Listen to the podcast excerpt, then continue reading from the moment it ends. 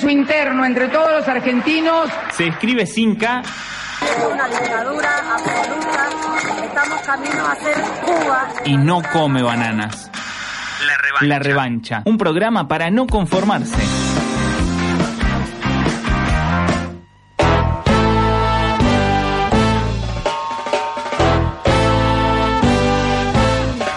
El 26 de septiembre ocurrió lo que hoy se conoce como la masacre de Guerrero, donde decenas de estudiantes mexicanos fueron asesinados y heridos aparentemente por sicarios en connivencia con la policía. Hasta el día de hoy, 43 eh, estudiantes permanecen desaparecidos. Eh, desde ese momento, hace ya, estamos hablando de tres semanas que pasaron. hace 23 días se cumplen 23 hoy. días que están desaparecidos estos estudiantes. México está en constante movilización. Eh, nosotros estamos en comunicación en este momento con Mónica Mexicano. Ella es miembro de la Asamblea de Mexicanos en Argentina. Mónica, Leandro y Luciana te saludan. ¿Cómo estás? Mónica. Sí. Ah, ahí estamos. Leandro y Luciana te saludan. ¿Me oyen? Sí, Sí. te escuchamos. Listo, perfecto. ¿Cómo va todo? Bien. Bueno, primero para poder entender, porque la información que llega a la Argentina por momentos es bastante confusa sobre los hechos, eh, ¿en qué contexto eh, pasa la- el asesinato de estos estudiantes y la desaparición de 43 eh, estudiantes de esta escuela normal de- del estado de Guerrero? Sí. Bueno, lamentablemente estos hechos no, no son una cuestión aislada, ¿no? México viene ya de muchos años de una situación eh, de extrema violencia que, bueno, se recrudece eh, con lo que en, en 2006 se dio llamar la guerra contra el narcotráfico, que fue una iniciativa del presidente Felipe Calderón, ¿no? Y que se ha continuado incluso ahora con, con el presidente que tenemos ahora, Peña Nieto, que es de otro partido político distinto al que era Calderón, pero bueno, la lógica es la misma, ¿no? Eh, en realidad no es una lucha contra el narcotráfico, sino es una pugna entre distintos cárteles eh, del narco que han sido protegidos por distintos sectores del Estado.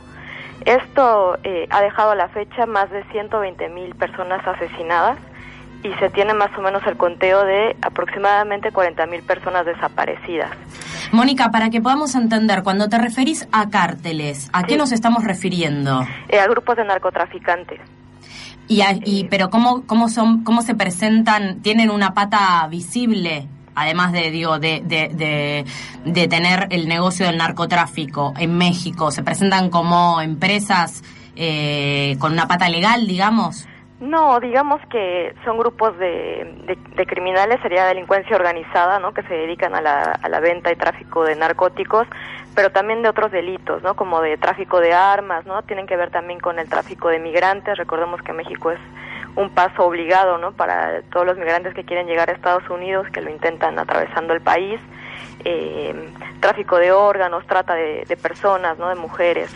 Entonces, eh, generalmente bueno se les conoce así como cárteles del narcotráfico, no sé acá cómo le llamen, eh, grupos de crimen organizado dedicados a esto, pero protegidos por sectores del Estado. Eso es como lo, importante que, que esta situación de, de Ayotzinapa está denunciando, ¿no? Como que abrió eh, esa situación mexicana, ¿no? Del- de la vinculación directa del, del Estado mexicano con eh, estos grupos de, narcotraficantes, porque específicamente para el caso de los estudiantes desaparecidos, lo que se sabe fue que los atacaron policías municipales junto, ¿no? en, eh, en- en colusión con eh, un grupo de, de narcos que se llama, o sea, se llama Guerreros Unidos, y que sostendrían la complicidad y la protección del gobernador de- del municipio de Iguala, que es donde pasaron estos hechos.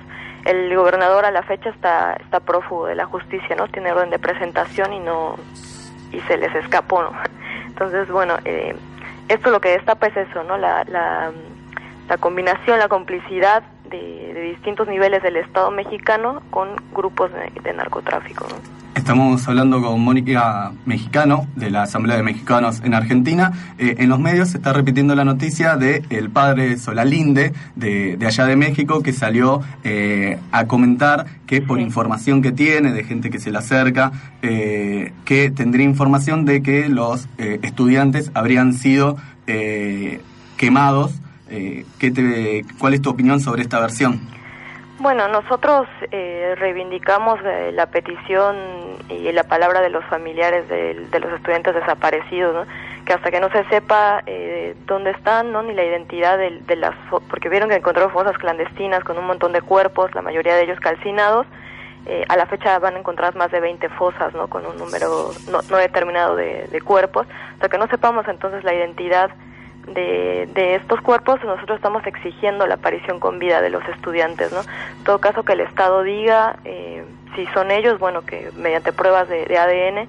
De hecho, está el equipo eh, argentino de antropología forense coadyuvando y ellos no han dado como mm, los resultados de sus investigaciones, ¿no?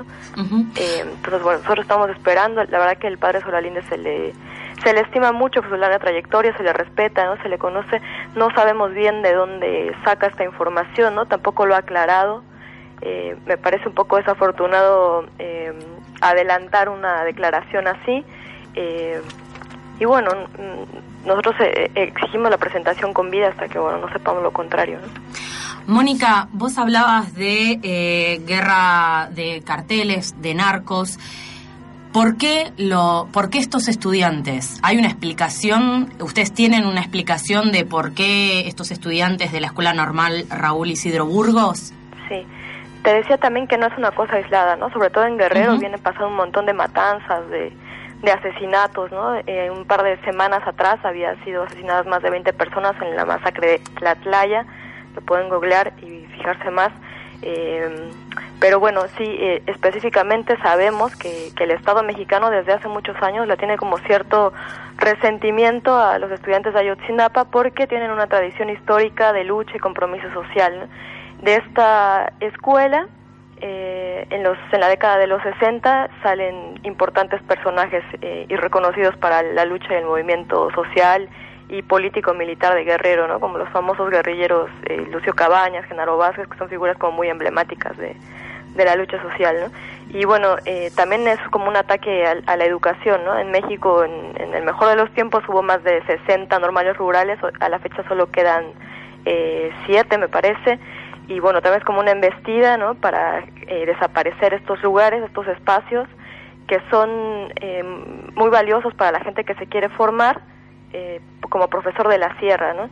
Eh, son espacios que a los que pueden acceder gente que tiene muy muy escasos recursos eh, y, y, bueno es una oportunidad que tienen ellos para poder formarse y transmitir un saber en su zona, no, no tener que emigrar, etcétera. Y específicamente esta normal tiene la modalidad de ser como internado, ¿no? Entonces tú vas, vives ahí, no tienes como que pagar nada. Entonces es como muy apreciada por la gente de la zona, ¿no?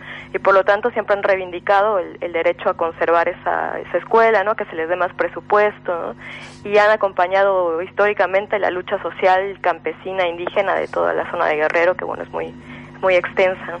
Mónica, eh, como decíamos en la presentación de la noticia, se están dando eh, muchas manifestaciones en, en, búsqueda de que aparezcan estos estudiantes. También desde la Asamblea de Mexicanos en Argentina se está proponiendo eh, una asamblea acá en, en Buenos Aires. Sí, la semana antepasada hicimos una concentración en la embajada, le entregamos una carta al embajador como pidiéndole la exigencia de, de bueno, la, la, resolución de este caso, no, la aparición con vida de los estudiantes, el, que, que, exija también la renuncia del gobernador del estado de Guerrero, ¿no? que se esclarezcan las responsabilidades. Y ahora vamos a repetir una concentración para este miércoles 22 a las diez y media de la mañana. Estamos pidiendo la solidaridad del pueblo argentino, de las organizaciones sociales de derechos humanos, eh, de organizaciones de maestros también que quieran acompañarnos a, presentarse ahí. Vamos a estar bueno leyendo comunicados, ¿no? Y como transmitiendo también un poco la palabra de, de los familiares de los de los desaparecidos. Tenemos una reunión previa el lunes 20 a las siete y media en el bar eh, La Dignidad, uh -huh. que es Aguirre 29. Eh, los compañeros del Movimiento Popular Dignidad nos están también como acompañando, entonces bueno, eh, nada, eso pedir también como la solidaridad de otras organizaciones que se quieran acercar a, a, a colaborar con nosotros. Ahí estaremos. Mónica, para, para finalizar, ¿qué respuesta han ten, ha tenido la sociedad mexicana por parte del Estado? Mira, eh, la verdad que es muy pobre y muy triste también la, la reacción del, del, presidente de la República Mexicana porque salió en cadena nacional un par de minutos a decir que, bueno, un discurso vacío, ¿no? Diciendo que se iba a investigar, pero en realidad no ha habido ningún avance concreto, ¿no? Eh, les comentaba lo de las fosas clandestinas que se han descubierto más. Lo curioso es que los, los descubrió la gente, ¿no? La- las familiares organizados junto con eh, organizaciones sociales que salieron a buscar a los normalistas. No es que la policía está, no es que es el resultado de la investigación de la policía, ¿no? Sino que estos nuevos descubrimientos que serían, digamos, los avances, ¿no? En el caso han sido hechos por la gente, ¿no? Entonces, bueno, del Estado no, no ha habido ninguna eh, ningún avance, ¿no? Ninguna eh, el gobernador sigue prófugo. Es increíble que el gobernador se haya se haya fugado, ¿no? Siendo que estaba que estuvo ahí los primeros días y no se le dictó eh, orden de presentación inmediata. Eh, responsabilizamos al gobierno federal, ¿no? Por sus omisiones en, en el caso. Ujú. Mónica, te agradecemos muchísimo por tu tiempo. El miércoles entonces a las diez y media de la mañana eh, estaremos atentos a la concentración que se va a hacer frente a la Embajada de México en Argentina, Arcos 1650 en Sí. el barrio de Belgrano. Sí, así es. Igual la gente que quiera colaborar también puede comunicarse con nosotros. Estamos en Facebook, Asamblea de Mexicanos en Argentina, y tenemos un mail que es asamblea.mexar.gmail.com. Muchísimas Muy gracias, Mónica. No, gracias a ustedes por el espacio. Ahí pasaba entonces Mónica Mexicano, ella es miembro de la Asamblea de Mexicanos en Argentina, salvando las distancias. Pensaba, ¿no? El rol de la policía. De la justicia. De la justicia, del Estado, siempre en contra de los sectores populares. sonó a Luciano y a Diosnel, ¿no? Queremos recordar que mañana se cumplen cuatro años del asesinato de Mariano Ferreira. Hablando de todo eso. Para agendar también. Vamos.